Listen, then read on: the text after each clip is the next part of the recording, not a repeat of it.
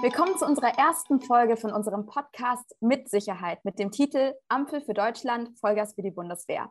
Hier stellen sich natürlich jetzt einige Fragen. Bringt die Ampel Vollgas für die Bundeswehr? Lässt die Ampel die Bundeswehr durchstarten? Das werden wir heute herausfinden. Äh, davor ist es aber natürlich ziemlich wichtig zu erfahren, wer sind wir überhaupt? Äh, was ist das für ein Podcast? Und unser Podcast mit Sicherheit ist auf jeden Fall ein studentischer Podcast von Mitgliedern der ASH, die Außen- und Sicherheitspolitische Hochschulgruppe Heidelberg.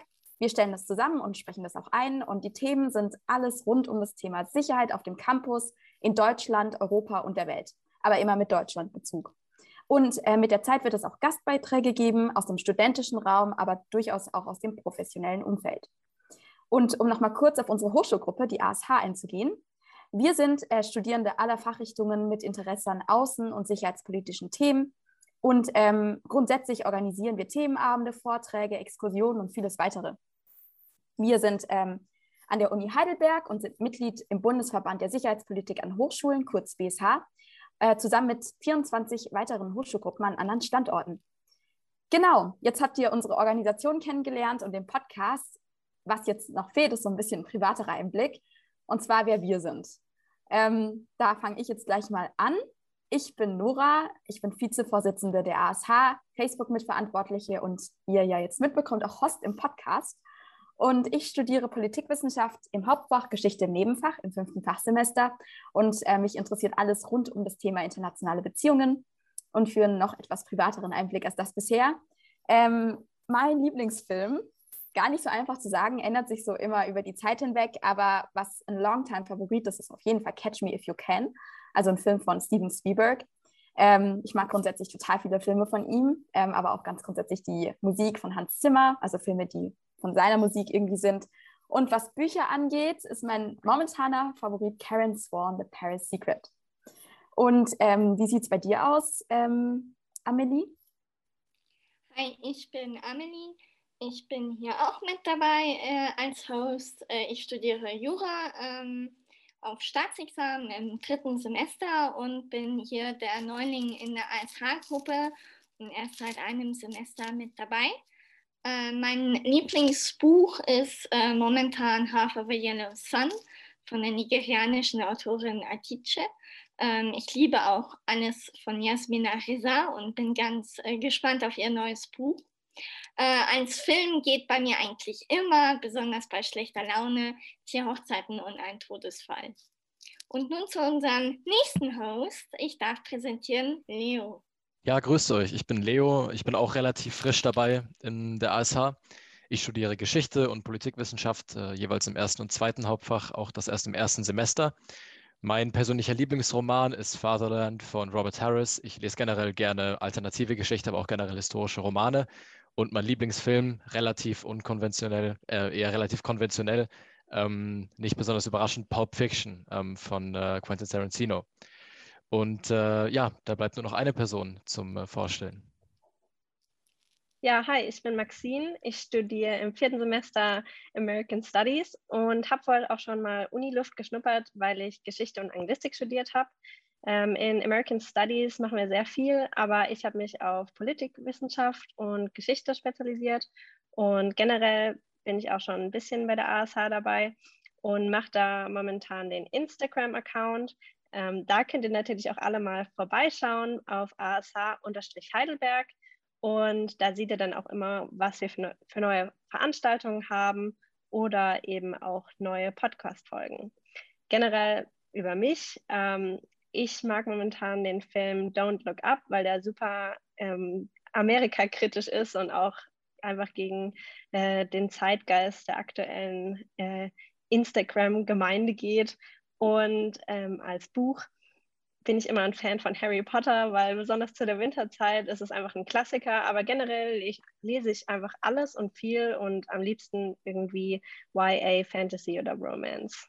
Genau. Und als letzten im Bunde ist der Samuel, der bei uns den Schnitt macht und Politikwissenschaft und Soziologie studiert. Ja, vielen Dank auf jeden Fall. Jetzt haben wir uns alle vorgestellt und um wieder auf unser Thema zurückzukommen, die Bundeswehr. Ich meine, die Bundeswehr, das ist so ein Thema, ähm, über das ich vorher durchaus schon nachgedacht hatte, aber noch nie so intensiv. Und ich meine, wie sieht es bei euch aus? Wenn ich so an die Bundeswehr denke, dann denke ich vor allem an die Notwendigkeit äh, der Bundeswehr für die Sicherheit der BRD. Und nicht mal nur außenpolitisch, wie man vielleicht im ersten Moment denken könnte, sondern wenn wir jetzt auch an die letzten Wochen und Monate denken, vor allem der Einsatz der Bundeswehr in den äh, Test- und Impfzentren, um die Lage unter Kontrolle zu bekommen. Oder, falls ihr euch noch, also ihr erinnert euch sicherlich noch an die Geschehnisse im Ahrtal, das Hochwasser ähm, Mitte Juli, was ja wirklich auch durch die Medien gegangen ist. Und dort hat die Bundeswehr ja auch aktiv mitgeholfen ähm, auf dem Boden aber auch äh, mit Helikoptern, mit Luftaufnahmen und so weiter. Also man sieht, die Bundeswehr hat schon, schon eine wichtige Rolle eingenommen in den letzten Wochen und Monaten. Was denkst du, Leo? Also wenn ich an die Bundeswehr denke, dann kommen mir sofort einige ja eher kontroverse Bilder in den Kopf. Ähm, das hat man ja im Internet ganz viel mitbekommen, dass äh, sich die Bundeswehr auch auf Gaming-Conventions rumgetrieben hat, um dort sozusagen mit äh, der Bundeswehr als Real-Life-Shooter-Erfahrung ähm, zu werben. Und äh, das zeigt natürlich die, die Verzweiflung der Bundeswehr bei der Bewerbersuche, wenn sie ähm, ja so ja, äh, umstrittene Methoden, vielleicht auch sogar unmoralische Methoden, wenn man so weit gehen will, ähm, verwendet, um Leute anzuwerben. Ich glaube generell, dass das Ansehen der Bundeswehr äh, nicht nur unter solchen Sachen leidet, sondern auch unter den Skandalen, die in den letzten Jahren ähm, in die Öffentlichkeit gekommen sind, zum Beispiel rechtsradikale Strömungen in der Bundeswehr, aber genauso natürlich die fehlgeschlagene Afghanistan-Koordinierung, ähm, vor allem beim Abzug. Grundsätzlich steht dem Ganzen aber ähm, ein historisch gewachsenes Verhältnis der deutschen Öffentlichkeit zum, zum Militär ähm, als Grundlage gegenüber. Ähm, das macht natürlich Sinn, denn äh, in den letzten beiden Weltkriegen ähm, ja, hat das Militär in Deutschland eine sehr wichtige Rolle gespielt und äh, dementsprechend ist es, hat es heute in Deutschland eine, eine ganz besondere Rolle ähm, im öffentlichen Bewusstsein. Und ich glaube, dass auch deshalb der selbstlose Dienst vieler Soldaten und Soldatinnen äh, gesellschaftlich oft ähm, ignoriert oder auch einfach kaum gewürdigt wird, wenn er denn erwähnt wird. Maxine, was, sind, was ist dein Bild von der Bundeswehr? Ja, also mir geht es da auch sehr ähnlich wie dir, Leo. Ähm, ich bin ein bisschen zwiegespalten, weil ich auch Leute kenne, die persönlich in der Bundeswehr sind. Und natürlich habe ich dann einiges von denen ähm, gehört und deren Erzählungen sind zum Teil sehr gut und ähm, die sprechen sehr viel über die Kam ähm, Kammer die sie da haben, also einfach diesen Bund, den man da in der Truppe hat.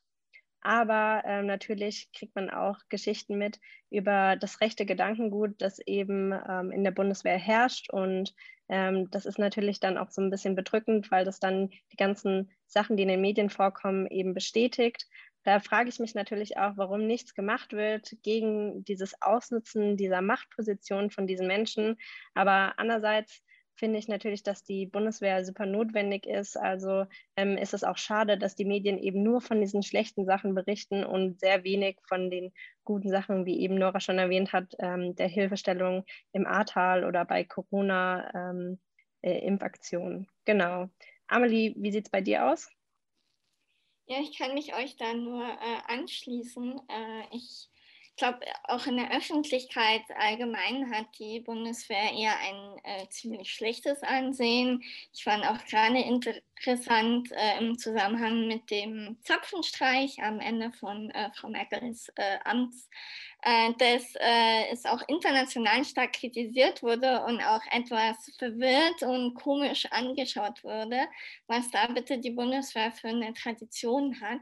also es ist schon sehr ähm, kritisch aber ich glaube, es herrscht allgemein schon ein gewisser Konsens, dass ähm, die Bundeswehr einfach notwendig ist und als Art äh, Mittel zum Zweck äh, toleriert wird. Auf jeden Fall. Ich meine, jetzt haben wir uns ja einige Stimmen so angehört und es sind auch einige Herausforderungen schon genannt worden. Und ich meine, wenn wir uns äh, jetzt ansehen, was die Ampelkoalition in ihrem Koalitionsvertrag ähm, angesprochen hat, wird ja auch ersichtlich, dass sie sich durchaus auch der Herausforderungen bewusst sind. Ich meine, Attraktivität und Altersstruktur, die kritische Bestandsaufnahme, ähm, was Material angeht, auch im Kontext von Drohnen, Personal, Finanzierung und erinnert ihr euch noch, Afghanistan ist ja auch ein ganz, ganz großes Thema jetzt gewesen und ist es auch weiterhin. Und da stellt sich jetzt natürlich die Frage, hm, was versucht die ähm, die äh, Regierungskoalition zu tun, um diese ganzen Herausforderungen eben anzugehen. Und ich finde jetzt aus studentischer Sicht, ist es ja besonders interessant, sich die Bundeswehr vor allem als Arbeitgeber anzusehen. Ja, wie, äh, wie läuft es denn eigentlich? Wie kann man überhaupt äh, ja, zum Arbeitnehmer der Bundeswehr werden? Wie beginnt man so eine Karriere? Das ist ja durchaus bei jungen Leuten, zumindest bei manchen, nicht unbeliebt. Was sind die Voraussetzungen? Sehr gute Frage. Ich glaube, wir müssen da schon ein bisschen an einem früheren Punkt starten, und zwar bei der allgemeinen Wehrpflicht. Die wurde nämlich im Juli 2011 ausgesetzt ähm, durch, dieses, durch das Wehrrechtsänderungsgesetz. Und gleichzeitig wurde der freiwillige Wehrdienst von sechs bis 23 Monaten geschaffen. Und dieser Dienst ist sozusagen Männern und Frauen gleichermaßen offen. Und ähm, ja, ich meine, es gibt ja auch immer wieder Leute, die in ihrem freiwilligen Jahr ähm, auch in die Bundeswehr gehen. Es gibt aber natürlich auch noch ganz viele andere Sachen. Tatsächlich gibt es auch ziemlich ähm, konkrete Anforderungen, wenn man in die Bundeswehr möchte. Zum Beispiel braucht man die deutsche Staatsangehörigkeit, ein einwandfreies Führungszeugnis. Es gibt sogar eine Mindestgröße von 1,55 Meter, Mindestalter und eingeschränkte Versetzungsbereitschaft innerhalb von Deutschland. Ja, und auch noch einige weitere Punkte, wie zum Beispiel die gesundheitliche Diensttauglichkeit. Und ich meine, von den Bundeswehruniversitäten habt ihr sicher schon gehört. Also eine gibt es ja in Hamburg und eine in München. Und um dort angenommen zu werden, beziehungsweise um der Karriere sozusagen irgendwie auch ja, den ersten Schritt zu geben oder reinzustarten, muss man natürlich auch einigen Eignungstests eben, einige Eignungstests absolvieren. Zum Beispiel einen ähm, Basis-Fitness-Test, man muss äh, zu äh, Prüfungsgesprächen und auch zu ärztlichen Untersuchungen. Also wenn man dann tatsächlich auch in die Bundeswehr geht, nicht direkt nur die Uni. Ja, wie sieht es denn aktuell dann mit den Herausforderungen aus? Also es klingt ja alles ziemlich gut, aber irgendwie frage ich mich da, was da die Herausforderungen sind, wenn das alles so perfekt klingt. Auf jeden Fall. Also ich meine, ist ja eigentlich alles relativ klar geregelt, wie, wie es jetzt aussieht, wie man äh, zu der Bundeswehr gehen kann.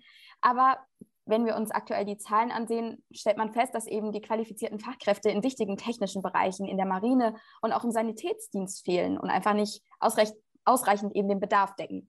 Und ich meine, eine richtig wichtige Altersgruppe sind ja gerade die 20- bis 29-jährigen Soldaten. Und wenn wir uns mal den Zeitraum von 2011 bis 2018 ansehen, sieht man, dass das massiv, massiv zurückgegangen ist. Also im Heer ähm, hatte man ähm, einen Anteil von 70,3 Prozent äh, von, von jungen Leuten in der Altersgruppe und der ist bis auf zu 50 Prozent abgesunken. Und ähnliche Trends gibt es auch in der Marine, in der Luftwaffe, Luftwaffe militärischen Organisationsbereichen ja, und so weiter. Und ich meine, das ist schon sehr erschreckend. Also wir sehen vor allem die Altersstruktur stellt ein Problem dar. Die Bundeswehr ähm, ist einfach ein Stück zu alt. Und da stellt sich die Frage, ist die Bundeswehr unattraktiv? Und ich meine, wir hatten ja schon anfangs über unser Image von der Bundeswehr gesprochen und haben ja auch gesehen, wie ambivalent das ist. Also in der Umfrage, die Bundeswehr intern gemacht wurde, ähm, ist auch sozusagen hervorgegangen, dass das Arbeitgeberimage durchaus eine sehr, sehr wichtige Rolle spielt und genauso wichtig ist es eben auch, dass die Werte ähm, von den Menschen in der Bundeswehr eben mit der Bundeswehr übereinstimmen. Also sie würden dem nur sozusagen folgen, wenn sie eben ähnliche Werte haben. Und gerade jetzt, wenn man über rechtsradikale Vorfälle hört und so weiter, ist das alles natürlich total kompliziert. Und außerdem, ich meine, wenn man sich die Statistiken ansieht und die Umfragen, sieht man auch, dass vor allem Frauen in der Bundeswehr mangeln. Und das ist sicherlich auch eine Frage. Warum ist das der Fall? Was könnte man machen, um es attraktiver zu machen? Welche Lösungsansätze gibt es denn eigentlich bisher? Ja, also wie es schon vermuten lässt, macht man sich da schon über äh, seit einigen Jahren ziemlich viele Gedanken. Und ja, es gibt bisher zwei Sachen, die konkret versucht wurden äh, umzusetzen. Es gibt die Agenda Bundeswehr in Führung attraktiv, aktiv und anders seit 2014. Und das ist ein großes Maßnahmenpaket, in dem man eben versucht hat, bessere Arbeitsbedingungen zu schaffen, höhere Besoldung und eben verbesserte soziale Absicherung. Ähm, genau, und auch zwei Gesetzespakete wurden erlassen 2015 und 2019, die in dem Kontext stehen. Außerdem gibt es 2016 die eingeläutete äh, Trendwende Personal. Und das Ergebnis war tatsächlich, dass der Personalbestand seit 2017 durchaus gewachsen ist. Genau, und man hat sich auch klare Ziele gesetzt, wie viele Soldaten man in der Bundeswehr haben will bis zu einem gewissen Zeitpunkt. Du hast jetzt gerade sehr viele ähm, Lösungsansätze, die in den letzten Jahren stattgefunden haben oder eingebracht wurden, genannt. Was genau ist denn davon eigentlich die Bilanz? Was hat das Ganze gebracht? Was für Früchte hat es getragen? Ja, also ich habe ja schon diese Umfrage angesprochen gehabt, ähm, die innerhalb der Bundeswehr eben durchgeführt wurde. Und man hat schon festgestellt, dass die allgemeine Dienstzufriedenheit des Personals äh, 2020 weiter angestiegen ist, was ähm, ein gutes Zeichen für die Bundeswehr ist. Ähm, andererseits gab es eine sinkende ähm, Zufriedenheit mit den Vorgesetzten in der Bundeswehr. Aber ganz grundsätzlich sieht man durchaus einen positiven Trend. Also der Anteil ähm, von ähm, Bundeswehrmitgliedern, die gesagt haben, dass sie allgemein zufrieden sind und den Arbeitgeber weiterhin attraktiv finden, ist durchaus groß. Und das ist ja auch total wichtig für die Personalbindung. Ja, ähm, und da ist dann natürlich auch die Frage, was macht denn jetzt der Koalitionsvertrag, wenn der Trend eigentlich ganz gut aussieht, aber immer noch viele Herausforderungen sind? Ja, also der Koalitionsvertrag versucht da anzusetzen, wo man stehen geblieben ist. Die Agenden, die Agenda, die bereits ähm, da sind, sollen sozusagen weitergeführt werden, ähm, aber mit einem speziellen Fokus darauf eben, dass man vor allem dem Personal, Material und Finanzen einer kritischen Bestandsaufnahme unterzieht und dass man eben wirklich auch versucht, Maßnahmen zur Steigerung der Attraktivität durchzusetzen, die vermutlich dann im, in der Tradition der bisherigen Maßnahmen stehen. Und ähm, Ansonsten ähm, wurde auch in einem sehr, sehr kleinen Satz erwähnt, dass man eben auch versucht, eben die Reserve äh, weiterhin zu unterstützen. Und das ist auch was, was kritisiert wurde. Also die Reservisten sind der Meinung, dass es sehr dürftig ist und dass es eigentlich zeigt, wie belanglos oder dass es ein ziemlich belangloses Bekenntnis ist zum Appell der Reserve. Also man sieht durchaus einen positiven Trend, einen Imagegewinn, andererseits eben immer noch total viele Herausforderungen. Ich meine, wenn wir jetzt an die Medien zurückdenken, ich habe ja schon erwähnt, das Ahrtal-Hochwasser war ja total zentral in den Medien, aber die Rolle, die positive Rolle der Bundeswehr die ist da gar nicht so sehr hervorgehoben worden. Aber ein anderes Thema hat es in die Medien geschafft und bedarf auf jeden Fall viel Reflexion. Ja, zum Beispiel Afghanistan. Also am Dienstag, dem 29. Juni 2021, verließen ja die letzten deutschen Soldatinnen und Soldaten Afghanistan. Dieser Einsatz, der immerhin 20 Jahre dauerte, war der intensivste, teuerste und verlustreichste Auslandseinsatz in der gesamten Geschichte der Bundeswehr. Ähm, es sollte zur Terrorbekämpfung, Friedenssicherung und Aufbau eines funktionsfähigen Staates äh, dienen. Jetzt äh, steht eigentlich eine Aufarbeitung äh, dieses Einsatzes und vor allem auch äh, des Abzugs äh, in den nächsten Jahren an unter anderem durch einen Untersuchungsausschuss, der äh, hoffentlich äh, schon 2022 im Bundestag ähm, aufgerufen wird. Die Bundeswehr organisierte während dem Afghanistan-Abzug ähm, eine Evakuierung per Luftbrücke aus der afghanischen Haupt Stadt Kabul. Leider blieben da viele Ortskräfte zurück. Es waren äh, chaotische letzte Tage, die internationalen in den Medien und insbesondere von der Zivilgesellschaft mit Schock empfangen wurden und sehr stark kritisiert wurden. Ja, ich glaube, wir erinnern uns auch noch alle an die, die Bilder der verzweifelten Menschen am äh, Kabuler Flughafen. Äh, ja, der Leute, die sich teilweise an die Flugzeuge gehängt haben, um ja noch irgendwie mitzukommen. Also äh, ja, das Chaos ja. war wirklich total. Genau. Und äh, wegen mehrfacher Fehleinschätzungen und Fehler bei diesem Abzug konnten die Taliban mittlerweile das gesamte Staatsgebiet äh, binnen sehr weniger Wochen zurückerobern und die Macht über das gesamte Land äh, wieder vollständig übernehmen. Es wird allgemein äh, von einem Scheitern äh, des Abzugs und sogar zum Teil von einem Scheitern des gesamten Einsatzes gesprochen. Und dieser chaotische Abzug äh, ist aber vor allem auch ein äh, Anstich, äh, um eine erneute Diskussion über Exit-Strategien und die Problematik der Exit-Strategien herbeizuführen.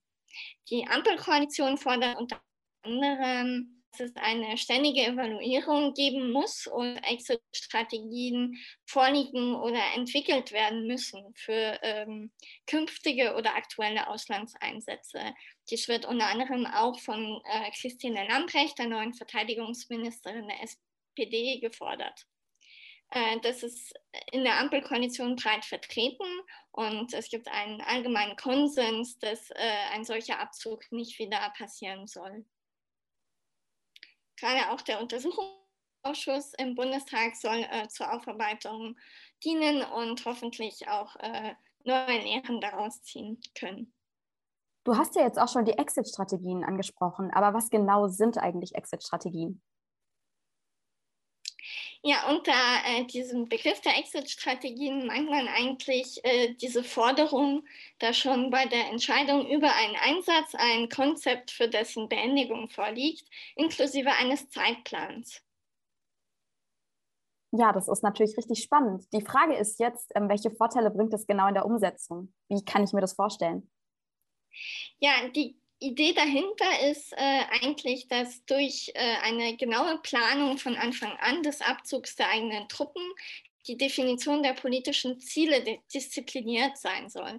Also dadurch hätte man zum Beispiel ein geringeres Risiko wechselnder Ziele und einer ungewollt dauerhaften Verstrickung, für die auch immer mehr Leben und Ressourcen eingesetzt werden.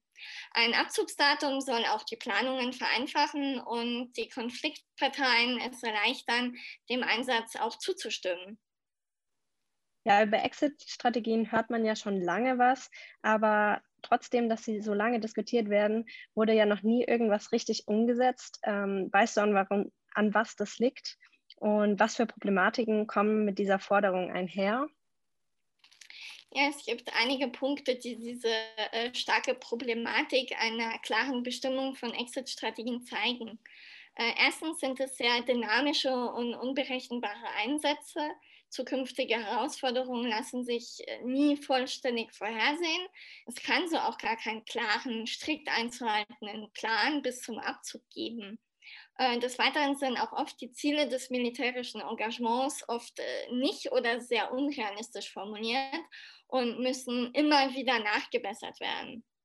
Exit-Strategien haben weiter auch nur eine begrenzte Rolle für den Erfolg des gesamten Einsatzes. Also ein schlecht durchgeführter Abzug kann vorherige Erfolge der Mission neutralisieren. Dazu muss man natürlich auch sagen, dass äh, sogar eine sehr gute Exit-Strategie ähm, keine gescheiterte Mission retten kann. Wir haben das ja auch in Afghanistan zumindest hypothetisch gesehen, selbst wenn der Exit, also der Abzug, ähm, äh, gut verlaufen wäre, hätten vielleicht Leben gerettet werden können, aber die ganze Mission in Afghanistan wäre ja trotzdem gescheitert. Also Exit-Strategien mhm. sind natürlich trotzdem nicht das äh, Nonplusultra sozusagen.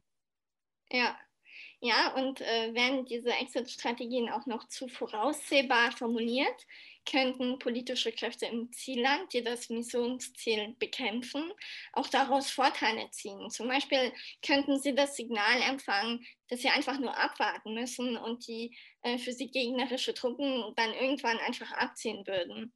Das könnte auch eine Scheinstabilität während des gesamten Einsatzes äh, bringen und eine Eskalation nach dem Abzug extrem wahrscheinlich äh, machen. Eine zu intransparente und kurzfristige Kommunikation der Strategie könnte jedoch andererseits auch einen Vertrauensverlust bei den Kräften vor Ort hervorrufen, auf die man sich jedoch auch künftig stützen möchte. Das größte Pro Problem ist jedoch, dass eine Exit-Strategie nicht nur eine Frage an die deutsche Politik ist, die in der Regierung oder durch das Parlament über Beginn und Ende der Einsätze entscheidet, sondern auch gerade die Partner. Wir haben ja ein klares deutsches Bekenntnis zu Missionen nur im Rahmen internationaler Systeme kollektiver Sicherheit, wie zum Beispiel der NATO. Zur Festlegung von Exit-Strategien gehört daher auch immer eine möglichst frühe Verständigung mit den Partnern. Diese Partner definieren jedoch, wie auch Deutschland, ihre Ziele oft unter dem rein innenpolitischen Blickwinkel. Ja, das kenne ich ja auch aus den USA. Also ähm, das hat man ja ganz klar gesehen, dass dieser Abzug aus Afghanistan eben ohne die Beteiligung von der afghanischen Regierung oder ohne offizielle Beteiligung der NATO oder auch den Verbündeten getroffen worden ist. Also da hat die US eben die innenpolitischen Gründe einfach vor die Bündnisse und den Partnern gestellt. Ähm, und das sieht man ja auch ganz klar daraus, dass die US sich ähm, als Zentrum der Welt sieht und diesen zentralen Blick dann auch auf, das, auf den Afghanistan-Konflikt gezogen hat. Und ähm, mhm. ich glaube, das ist ein großes Problem, dass da Präsident Donald Trump eben alleine mit den Taliban-Leadern im Februar 2020 sich getroffen hatte, ohne eben die Partner mit einzubeziehen. Ja, das ist auf jeden Fall ein sehr, sehr guter Punkt. Und ich meine, wir haben jetzt total viel über Probleme gehört, die Exit-Strategien betreffen. Und ich meine, es muss doch irgendwelche Lösungsansätze dafür geben. Was gibt es denn da für Lösungsansätze? Ja, da gibt es tatsächlich äh, immer mehr Ideen, die formuliert werden. Äh, erstens erwägt man zum Beispiel eine Unterscheidung zwischen End-Dates und End-States, also dass man die Exit-Strategie zum Beispiel mit Hilfe von Zielvorgaben entwickelt und nicht mit Hilfe von äh, strikten Zeitplänen. Das Problem hier ist jedoch, dass selbst wenn sich die an einer Intervention Beteiligten auf sehr klare und erreichbare Ziele verständigen, äh, ist diese Zielerreichbar, äh, Zielerreichung sehr subjektiv und lässt sich nur sehr schwer messen. In Afghanistan wäre zum Beispiel ein gradueller Exit besser gewesen, bei dem Schritt für Schritt eine Kontrolle der Sicherheitslage erfolgt wäre und gege gegebenenfalls so auch ein Aufwuchs wieder notwendig gewesen wäre. Exit-Strategien sollten jedoch vor allem bestimmte Voraussetzungen erfüllen. Und die Wichtigkeit dieser Voraussetzungen wurde durch die Afghanistan-Situation auch nochmal verdeutlicht. Erstens braucht man eine gewisse Legitimität und Stärke der unterstützten staatlichen Strukturen, dann ein funktionierendes Machtverteilungs- oder Friedensabkommen, vor allem aber ein Einbeziehen aller relevanten Akteure, also zivilgesellschaftlicher Elemente und vor allem aller jeweiligen Regierungen und schließlich als äh, wesentliche moralische Forderung auch ein Schutz der Ortskräfte, das unbedingt Priorität haben muss bei jedem Abzug und frühzeitig organisiert werden muss. Es kommt daher darauf an, vor und während eines Einsatzes die Ziele und Mittel stetig zu hinterfragen und potenzielle Enden, sowohl negative als auch positive, realistisch zu betrachten und Konzepte dafür zu entwickeln. Man kann nur hoffen, dass nach dem Afghanistan-Abzug, insbesondere im Rahmen des anstehenden Untersuchungsausschusses, die Problematik rund um diese Exit-Strategie nochmal breit diskutiert wird und realistische Umsetzungs- und Lösungsansätze formuliert werden. In der Öffentlichkeit ist äh, auch ein weiteres Thema, das immer wichtiger wird und äh, große Diskussions- und äh, äh moralische Ansatzpunkte aufwirft, wie zum Beispiel die Diskussion rund um bewaffnete Drohnen.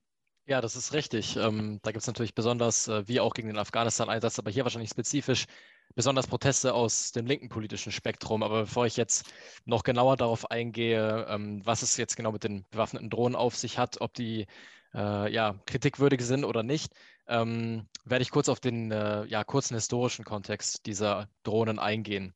Und zwar besitzt die Bundeswehr schon äh, sehr lange Aufklärungsdrohnen. Ähm, zum Beispiel die Heron 1, die ähm, gemäß deutscher Tradition äh, bei Drohnen aus Israel geleast wurde. Allerdings kam dann vor neun Jahren, äh, jetzt schon fast zehn Jahren, 2012 äh, die Forderung des CDU-Verteidigungsministers Thomas de Maizière nach der Anschaffung bewaffneter Drohnen zum ersten Mal auf. Und äh, tatsächlich sechs Jahre später hat man den ersten Schritt in diese Richtung gemacht, nämlich hat das ähm, langer Name Bundesamt für Ausrüstung, Informationstechnik und Nutzung der Bundeswehr ähm, einen Vertrag unterzeichnet ähm, mit Airbus und der israelischen Regierung zur Nutzung einer viel leistungsfähigeren Drohne, nämlich der sogenannten Heron TP.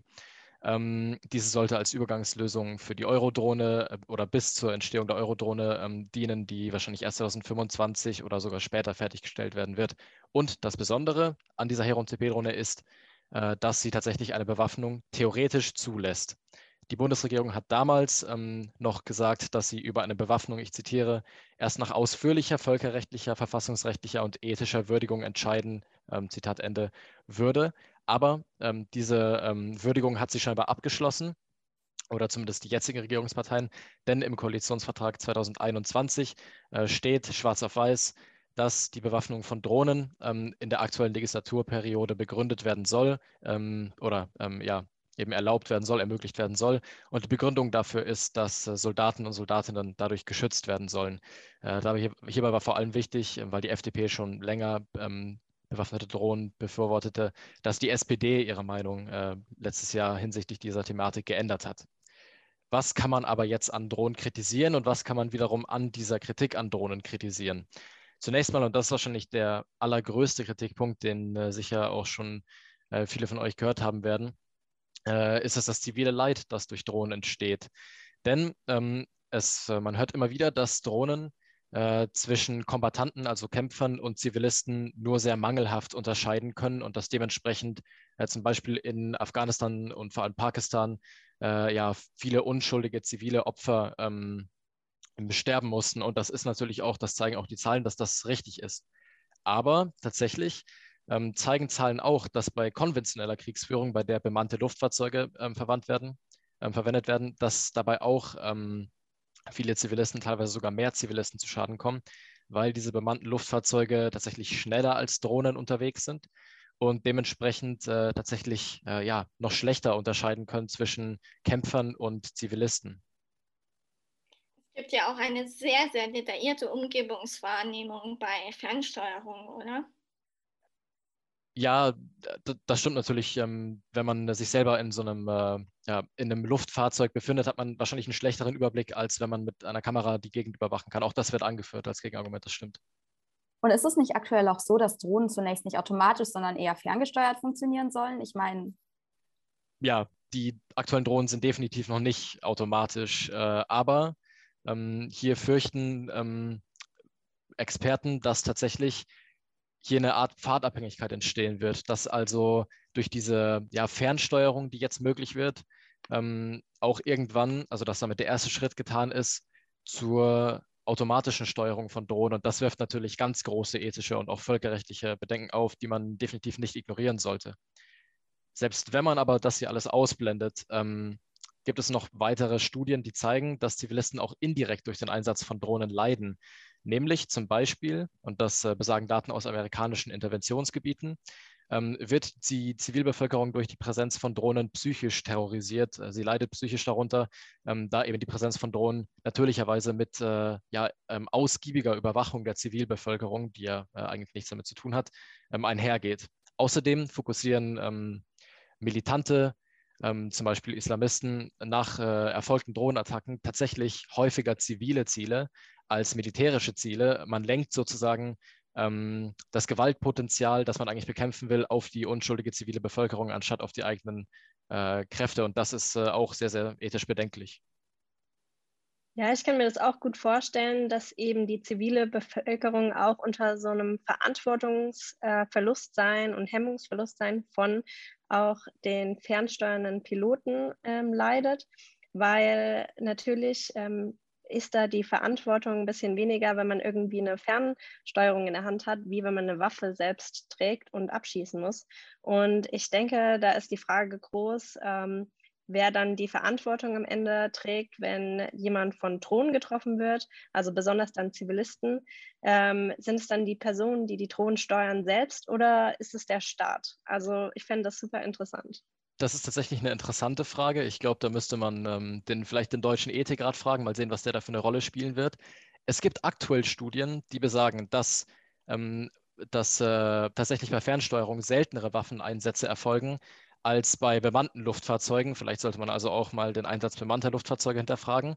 Und die Bundesrepublik will auch ähm, tatsächlich äh, das so umsetzen, den, ähm, ja, dass die Fernsteuerung der Drohnen, dass das nicht äh, in Stationen innerhalb der Bundesrepublik stattfinden soll, sondern tatsächlich in dem Einsatzgebiet sehr, sehr naheliegenden Bodenstationen. Das heißt, ähm, dieser äh, Hemmungsverlust oder zumindest dieser ähm, Verbindungsverlust zur eigentlichen Tat soll dadurch reduziert werden. Das ist natürlich trotzdem fraglich ja, ich meine, wir haben jetzt schon relativ viel über die Psyche von Soldaten geredet, was ja auch sehr, sehr wichtig ist. Ich meine, es sind die, die dann tatsächlich im Geschehen sind, die dann tatsächlich unser Land verteidigen. Und ich meine, im Endeffekt stellt sich da wirklich die Frage, ist es besser vor Ort zu sein und dann dort eben mit Waffen zu arbeiten? Oder haben wir dann auf der anderen Seite, wenn sie das von der Ferne tun, eher diesen Moralitätsverlust? Also ich finde, dass das wirklich fast schon ein Paradox ist oder wirklich ein Rätsel oder etwas, worüber wir intensiv diskutieren können. Ähm, die Frage, die sich da dann natürlich auch noch stellt, ist, ähm, ob das die Bundeswehr attraktiver macht. Also wenn man jetzt nicht mehr direkt im Vorort da sein muss und ähm, praktisch für die Bundeswehr da sein kann von der Ferne, vielleicht ist das dann attraktiver für viele Menschen. Das könnte, das könnte durchaus sein. Also hier hat die Bundeswehr auf jeden Fall einiges und die Bundesregierung an Überlegungsbedarf, aber damit noch lange nicht genug. Denn tatsächlich ist durch diesen eventuell erleichterten Waffeneinsatz, ähm, der zumindest vermutet wird, ähm, bei äh, mitbewaffneten Drohnen. Dadurch geht natürlich auch die, damit geht natürlich auch die Gefahr einher, dass auf Makroebene sozusagen ein Hemmungsverlust stattfindet. Das heißt also, dass vielleicht ähm, Deutschland in Zukunft schneller zu militärischem Engagement neigen wird, weil es leichter ist, mit Drohnen äh, Ziele zu befeuern und dass dementsprechend ähm, eine schnellere und auch ähm, zahlreichere militärische Eskalation in Konflikten immer wahrscheinlicher wird. Und das ist natürlich äh, ja durchaus überaus bedenklich. Ja, guter Punkt. Aber ganz grundsätzlich mal, gibt es da nicht auch völkerrechtliche Bedenken? Soweit ich weiß, ist aus dem völkerrechtlichen Aspekt her das Benutzen von Drohnen nicht grundsätzlich verboten, oder? Es ist definitiv nicht verboten, das stimmt. Ähm, aber dazu muss man sagen, dass das Völkerrecht natürlich auch nicht zeitgemäß ist. Es ist faktisch anachronistisch. Es gibt darin keine Regelung zu Drohnen. Ähm, dementsprechend sind sie auch nicht illegal. Aber man muss dazu auch sagen, dass äh, es natürlich durchaus ähm, menschenrechtliche Regelungen im Völkerrecht gibt, die schon sehr lange bestehen und dass man ausgehend von diesen Regelungen definitiv argumentieren kann, dass der Einsatz von Kampfdrohnen äh, illegale Kriterien erfülle. Das äh, wird dann wohl der internationalen Gemeinschaft äh, in Zukunft überlassen bleiben, das zu entscheiden. Ja, abgesehen von diesen ähm, völkerrechtlichen Bedenken gibt es natürlich auch finanzielle Bedenken. Ähm, durch finanzielle Belastung der Republik aufgrund der Pandemie natürlich ähm, scheinen keine Ausgabenspielräume für Rüstungsinvestitionen wie eben auch ähm, neue Drohnen oder auch Drohnenforschung gegeben zu sein. Ähm, ich weiß dann nur so viel, dass im Koalitionsvertrag eben nur erwähnt wird, dass entstehende Haushaltsspielräume genutzt würden, um den Verteidigungsetat aufzustocken. Aber dann ist ja die Frage, wie viel kostet denn eigentlich eine Drohne? Ja, also Drohnen sind grundsätzlich im Vergleich zu anderen militärischen Geräten relativ kostengünstig. Erstmal direkt bei der Anschaffung.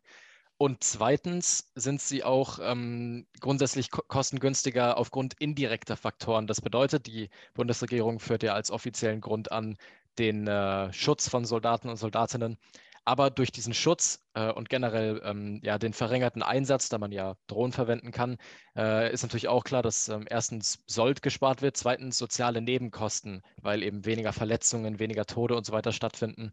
Das bedeutet, äh, man erhofft sich der, in der Bundesregierung trotz der zusätzlichen Ausgaben durch Drohnen ähm, als Nebeneffekt ähm, eine relative ähm, Verminderung der, der Militärausgaben durch den Einsatz von Drohnen. Gibt es eigentlich neben diesem offiziellen Grund der Bundesregierung noch weitere Gründe für den Einsatz bewaffneter Drohnen?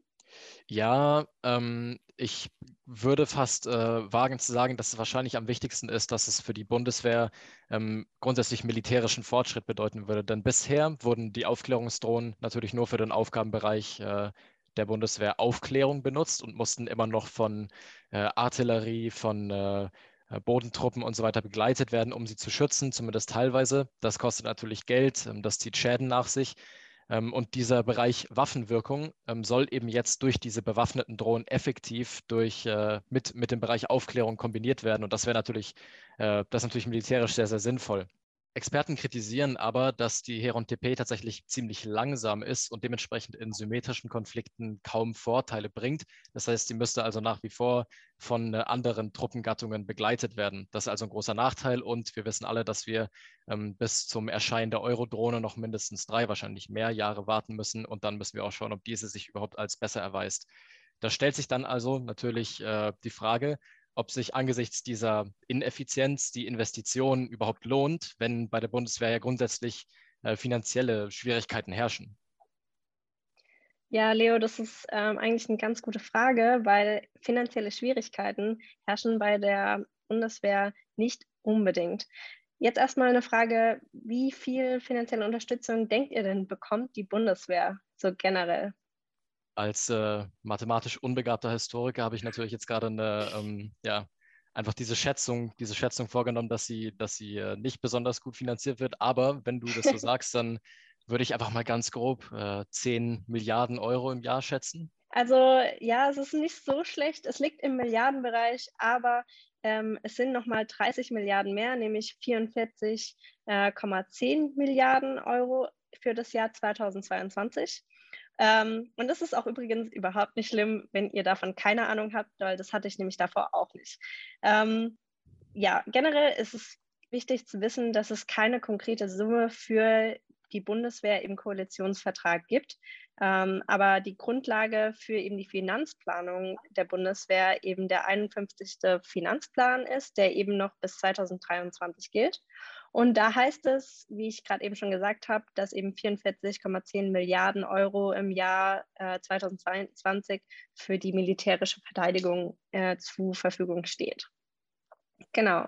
Aber obwohl eben seit Jahren der Etat des Verteidigungsministeriums anwächst, ähm, ist vor allem die Ausrüstung sehr mangelhaft. Also ähm, man hört ja auch in den Medien ganz oft, dass eben die Ausrüstung der Bundeswehr ähm, nicht bereit ist, äh, so zum Beispiel auch Hubschrauber, die am Boden bleiben müssen oder eben auch einfach Ausrüstung, die komplett fehlt, also Waffen oder auch äh, Schutzkleidung. Äh, ja, genau. Also es ist super interessant, das Thema, weil man würde immer denken, wenn so viel Geld, also 44 Milliarden Euro zur Verfügung steht, warum ist dann die Ausrüstung nicht bereit?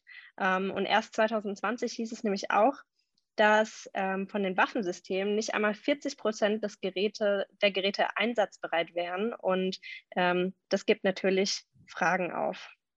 Natürlich, und es schadet sicherlich auch der Bundeswehr als Arbeitgeber sozusagen das Image. Ich meine, wenn du dich entscheiden würdest, der Bundeswehr beizutreten, würdest du dann wirklich kämpfen wollen mit Material, das nicht dem entspricht, was es sein sollte? Sicher nicht. Ich meine, einerseits macht das natürlich Angst, was die persönliche Sicherheit angeht.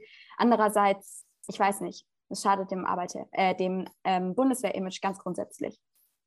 Auf jeden Fall. Also ich glaube, besonders in den Medien war das einfach ein Thema, was viele dann auch abgeschreckt hat, äh, zur Bundeswehr zu gehen. Ähm, interessant ist hierbei auch, ähm, auch für diese Legislaturperiode der Ampel gilt, dass die Bundeswehr beschafft, was sie braucht und nicht, was ihr angeboten wird. Also so steht es im Koalitionsvertrag so ein bisschen drin. Das klingt ja eigentlich nach sinnvoller ähm, Sparmanier, aber es klingt auch so ein bisschen danach, als ob man äh, dem grundsätzlichen Ausrüstungswandel ein bisschen entgegenstehen würde. Ja, also auch der Verteidigungsexperte der Opposition, Henning Otte, spricht beim Koalitionsvertrag eben von einer Mogelpackung, weil er kein messbares Bekenntnis zur finanziellen Ausstattung der Bundeswehr macht. Und äh, wie du auch schon gesagt hast, ähm, sagt er auch mit einer witzigen Aussage, Farbe zu bekennen sollte in einer Ampel anders aussehen. Und ich fand, das passt super auch zu unserem Thema ähm, der Sendung, weil eben die Ampel keine Farbe bekennt zu der Modernisierung der Bundeswehr. Genau. Und äh, diese fehlende Modernisierung und alte Ausstattung wird damit eben nicht konkret ersetzt und auch wie Nora vorhin gesagt hat, einfach der äh, Anreiz wird für Rekruten noch weniger, ähm, da ja auch die Sicherheit von den Rekruten in Auslandseinsätzen oder eben auch in anderen zunehmenden Konflikten nicht ähm, gesichert ist damit. Dazu muss man sagen, dass natürlich durch den Beschluss, bewaffnete Drohnen einsetzen zu dürfen, durchaus die Sicherheit ähm, erhöht wird. Aber äh, man muss das Ganze natürlich differenziert sehen und man müsste definitiv an beiden Enden arbeiten und nicht nur an einem. Klar, auf jeden Fall. Ähm, aber da kann man auch noch hinzufügen, dass man ja das Militär nicht nur im Ausland braucht, sondern auch irgendwie bei uns in Deutschland. Also das hat man ja auch besonders jetzt im letzten Jahr gesehen mit den Überschwemmungen in ganz Deutschland ähm, und den Corona-Hilfen der Bundeswehr. Also für die Krisen- und Katastrophenhilfe ist es auch wichtig, dass die Bundeswehr gute Mittel und Ausstattung hat. Ja, und ein anderes wichtiges ähm, Ding bei der Bundeswehrfinanzierung ist, dass die Ampelparteien äh, eben die Notwendigkeit von Militäreinsätzen bekennen, aber zugleich die Bedeutung von Krisenprävention, humanitärer Hilfe, auswärtiger Kultur- und Bildungspolitik und Entwicklungszusammenarbeit schätzen. Und deswegen soll eben diese Punkte zusammen mit der Bundeswehr ähm, als ein gebündeltes 3-Prozent-Ziel vereint werden. Also so ist es jetzt ein neues Ziel, ähm, das eben die Verteidigungsausgaben äh, anhebt, um den Zielkorridor der Vereinbarung in der NATO zu folgen und damit eben nicht nur die Bundeswehr zu unterstützen, sondern auch sowas wie eben Entwicklungszusammenarbeit. Ähm, das ist auch sehr interessant, weil eben in Deutschland ja so ein explizites Bekenntnis mit der NATO ähm, getroffen hat in dem Verteidigungsbündnis, ähm, was ihr vielleicht auch schon wisst, also dass Deutschland eben zwei Prozent des Bruttoinlandproduktes, wie auch andere NATO-Mitglieder, ähm, eben diesem Verteidigungsbündnis eigentlich ähm, spenden müssen. Und der deutsche Anteil ist aber hierbei leider schon seit Jahren viel zu gering. Also aktuell steht er bei 1,4 Prozent, was ja eben 6 Prozent weniger sind, wie eigentlich erhofft. Und eben, was dann die Ampelkoalition dazu sagt, ist, dass die ähm, Haushaltsspielräume, die dann noch entstehen, genutzt würden, um eben diesen Verteidigungsetat aufzustocken und damit halt auch die NATO. Aber effektiv wird dabei nichts gemacht. Und besonders, dass alle NATO-Mitglieder fast diese 2% oder mehr ihres Bruttoinlandproduktes gespendet haben, um ähm, diesem Bündnis irgendwie nahe zu kommen, da macht es bei Deutschland natürlich äh, es nicht besser, dass die das irgendwie nicht machen. Ähm, da kann man auch dazu sagen, dass aktuell eben zum Erreichen dieses 2%-Zieles gut 14 Milliarden Euro im Verteidigungsetat fehlen. Äh, liegt man nun ein erweitertes 3%-Ziel zugrunde, was im Koalitionsvertrag steht, kommen zwar die 6,3 Milliarden für die Diplomatie und die 12,4 Milliarden für die Entwicklungshilfe dazu, aber unterm Strich fehlen dann nur 14 Milliarden Euro, äh, fehlen nicht nur 14 Milliarden Euro, sondern eben 30 Milliarden. Und dann sieht die ganze Situation natürlich anders aus. Genau. Ja, und wenn sich Deutschland schon nicht an diese NATO-Richtlinien hält, wieso sollten dann die anderen Vertragspartner das woanders tun oder im schlimmsten Fall sogar in Krisensituationen in Deutschland machen?